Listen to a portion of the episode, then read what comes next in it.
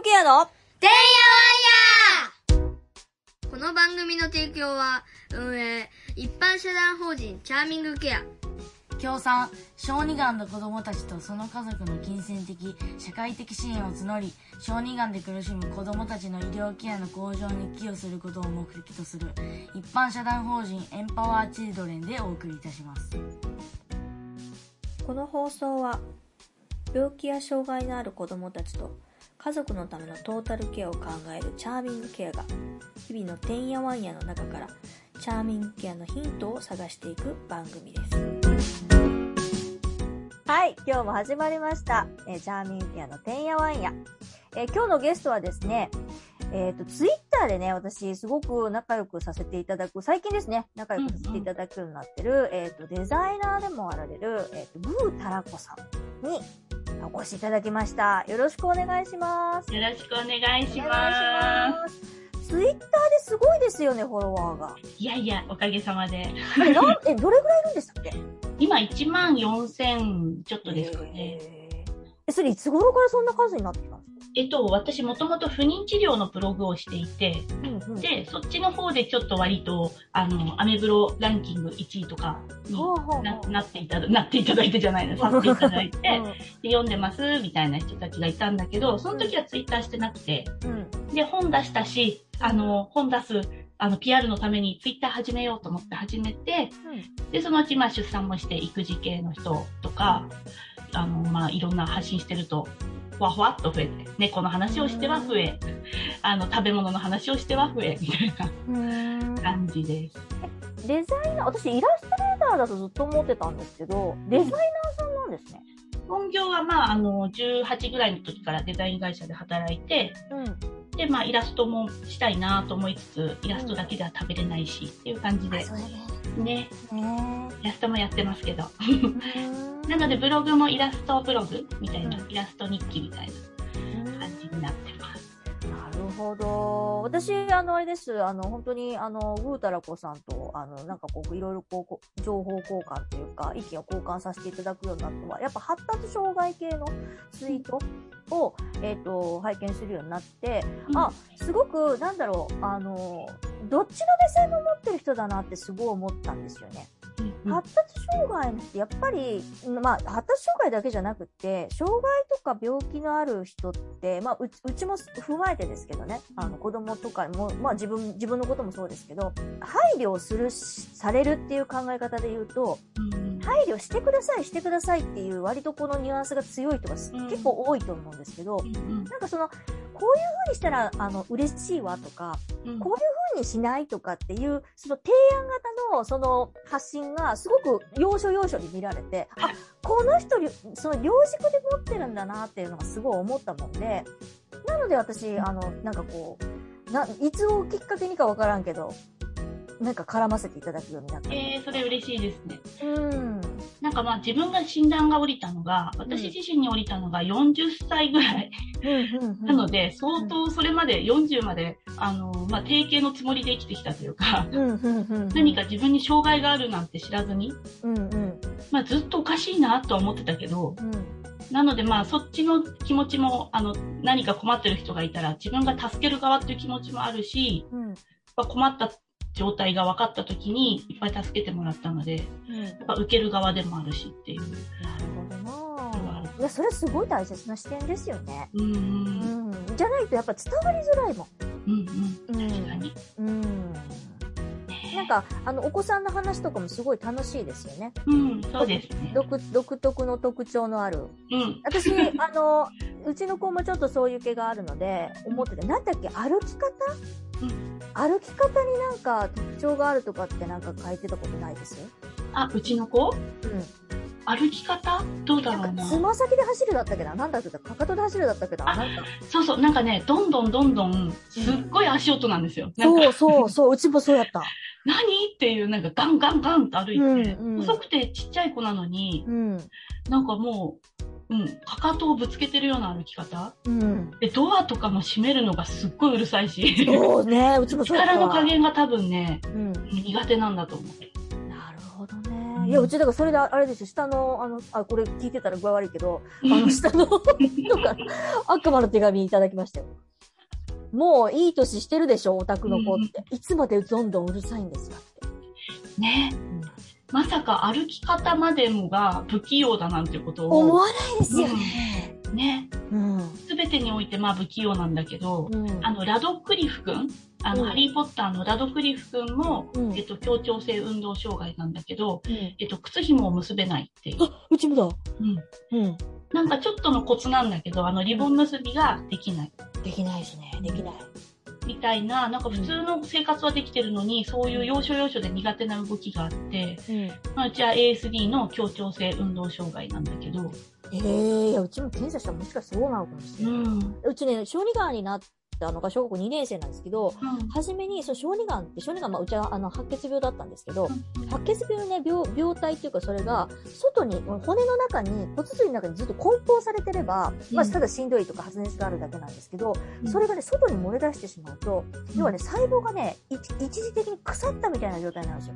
怖っ。怖い。怖い。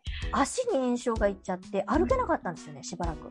うんうん。で、ずっと車椅子とか、その薬、それがまた不思議なことに、抗がん剤が効いてきたら、治るの。えー。腐ったやつが治ってくるんですよ。ほんで、歩けるようになったんだけれども、うん多分、私が思うに、今考えればですよ、歩き方忘れたんですよ。はあ、結構長いこと歩けなかった。うん。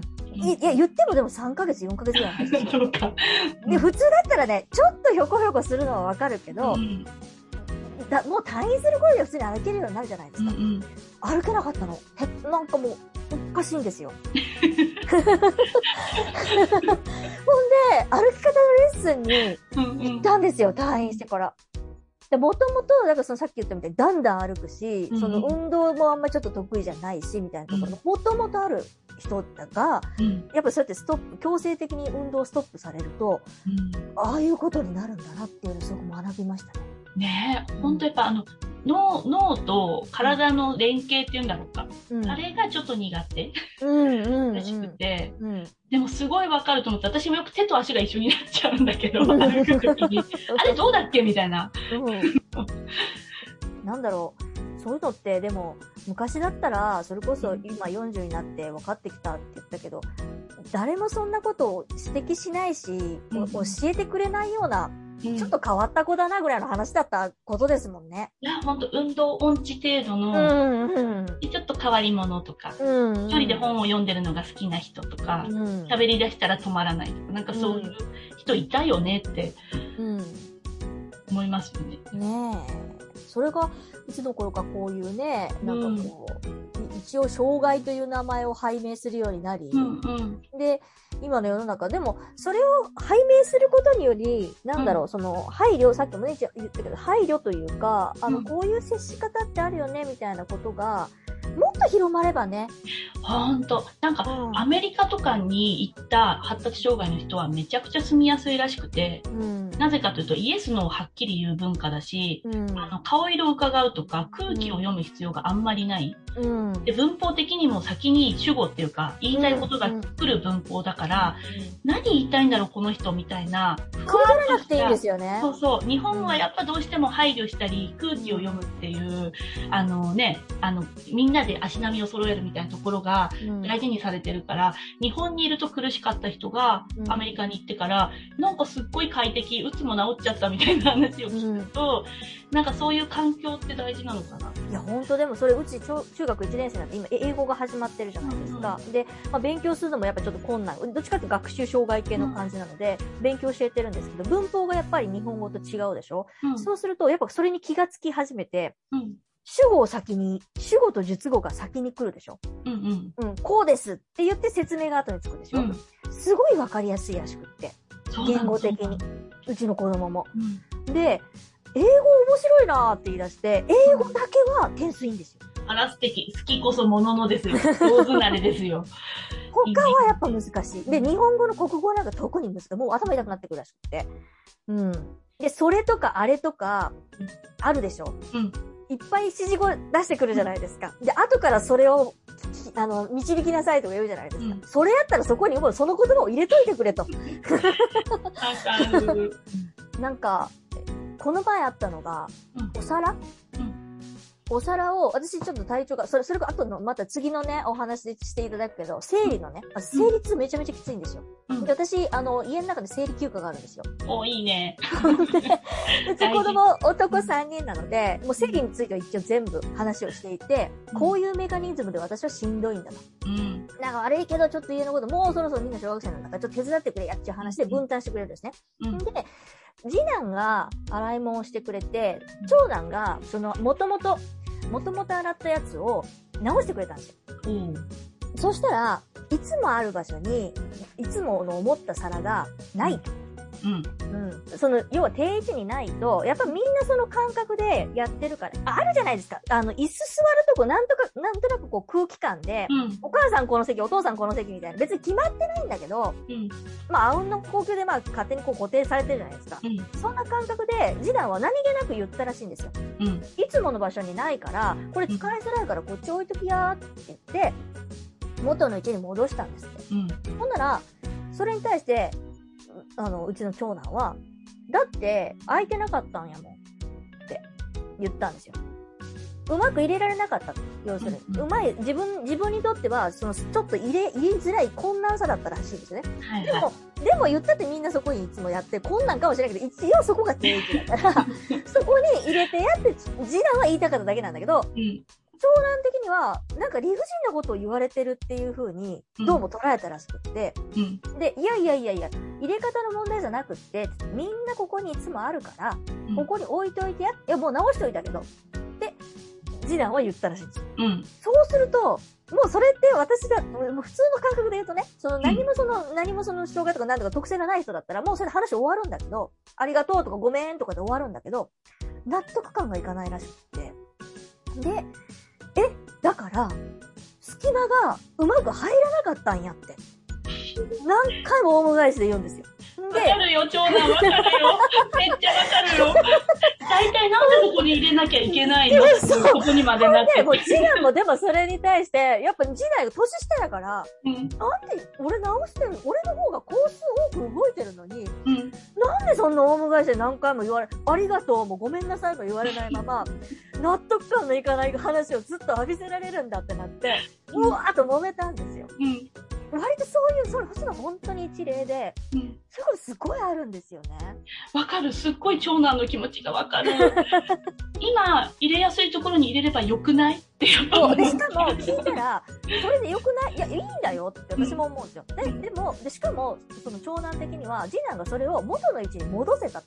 うんそれでもうず、すべて解決してるじゃないかと。はい。自分は困難なところに入れずに済んだ。うん。皆さんが使いやすいように次男が元に戻した。はい。それについて自分は周知した。うん。それでいいじゃないかって思うらしいんですよ。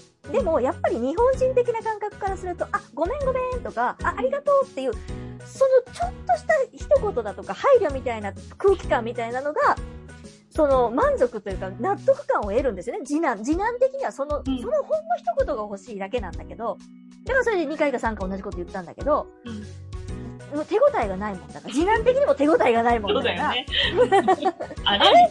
他の人と反応が違うみたいな。ほんで、ぶわーっと揉めて、で、ちょっとストップって言って、私も割とそういうとこあるから、あの、長男の気持ちもわかるよ。わかる。よくわかるよ。で、次男の気持ちもよくわかるよ。でもちょっと待って。これさ、工数的なこと考えてって言って。あなたの役割は食器を直すことです。の役割は、えっ、と、食器を洗うことです。うん。でも、食器を洗って戻そうとした時に、もう一手間必要になりました。うん。もともとあったものが違うところにあるんだからって。うん。うん。どっちが手数多いなって言って。うんどっちが理不尽の度合いが多いなって言ったら、まあ、次男やなって言うんですよ。わかりやすい。それはすごいわかりやすい。うん。うん。で、それが言わないうん。と、わからないんですよね。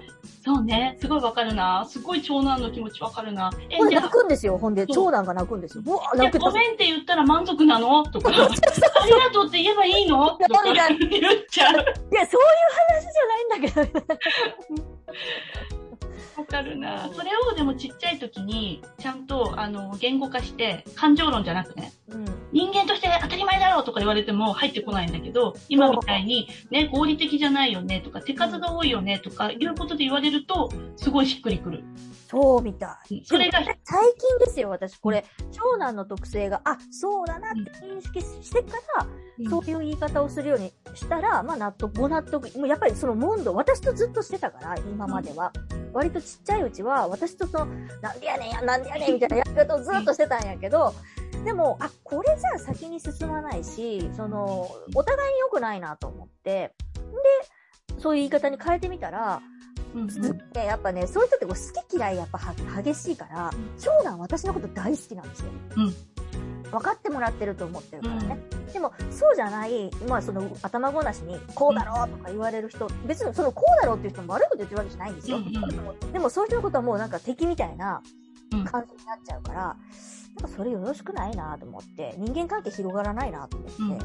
うん。そうなの。特性の一個で敵味方、100ゼロ思考というか、うん、白か黒かにもはっきり分かれてしまって、一、うん、回敵だと思ったら、どんなに、あの、親切で言ってくれてても、絶対裏があるに違いないとかね、あの、後で陥れようとするんじゃないかとかね、あの、もうね、疑心暗鬼。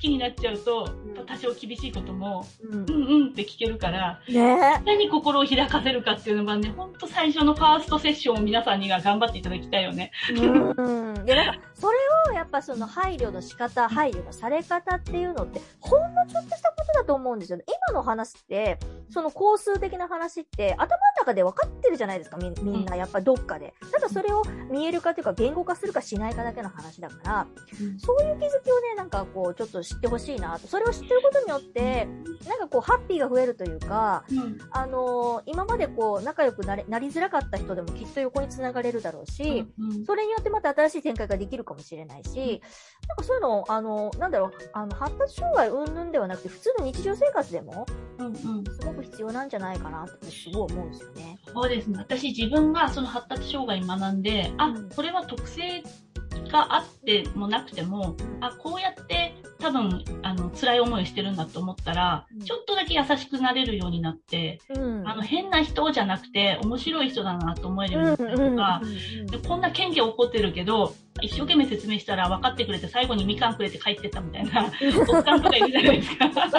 あんな怒ってたのよく恥ずかしくもなく、綺麗によく帰るもんだなって思ったりするけど、なんて言うんだろう、最初から、なんて言うんだろう、本当に敵だと思ってしまうと、うん、もう何にも回んなくて、うん、でそれが自分が発達障害の子供のいる支援学校に行ったら、うん、みんなもうとんでもないお元気だったり、もう無法者だったり、もう全く会話が噛み合わない子もいっぱいいるんだけど、みんな我が子のように可愛くなっちゃって、まあ、毎日会ってるから、あの、ご出演してたんで、どの子の特性も知れば知るほど面白くて、ああ、低い声で話されるのはこの子苦手だから、すっごい怒ってるって、なんで怒ってるのかなって低い声苦手なのって言われたら、わあ、そうなんだ、なんでだろう、面白いなって思って、うん、じゃあもう低い声出さないようにするね、気をつけるねって言って、うん、それが多分、よそでも急に怒ってるあのおっさんも、もしかしたらすごい私の声の甲高さが、うん、あのおっさん的には、そう、勘に触る、聴覚過敏とか、光が苦手とか、いろんな人がいるから、でそういうところ、あと、車飛ばしてる人いたらよくうんこ漏れそうなのかもしれないとか、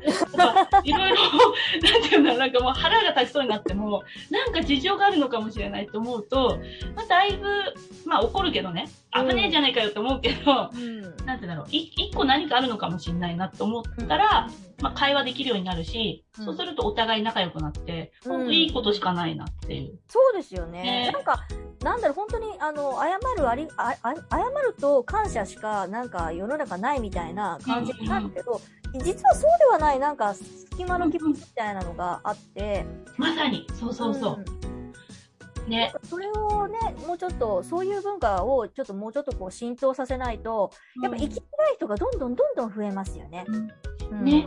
まさにさっきの長男さんの話じゃないけど、自分の心にまだ落ちてないのに、うん、まあとりあえず謝りなさいってやっぱ学校とか偉い人は言うんだよね。うん、それでごめんなさいしていいよってして終わって、うん、あ、はい問題解決って言っても、多分何にも解決してなくて、なんでダメなんだろう、うん、ってずっと思ってイライラしちゃって、うん、なんか、ちりつもでだんだんその人のことを嫌いになっていったりそうそうそう。ある。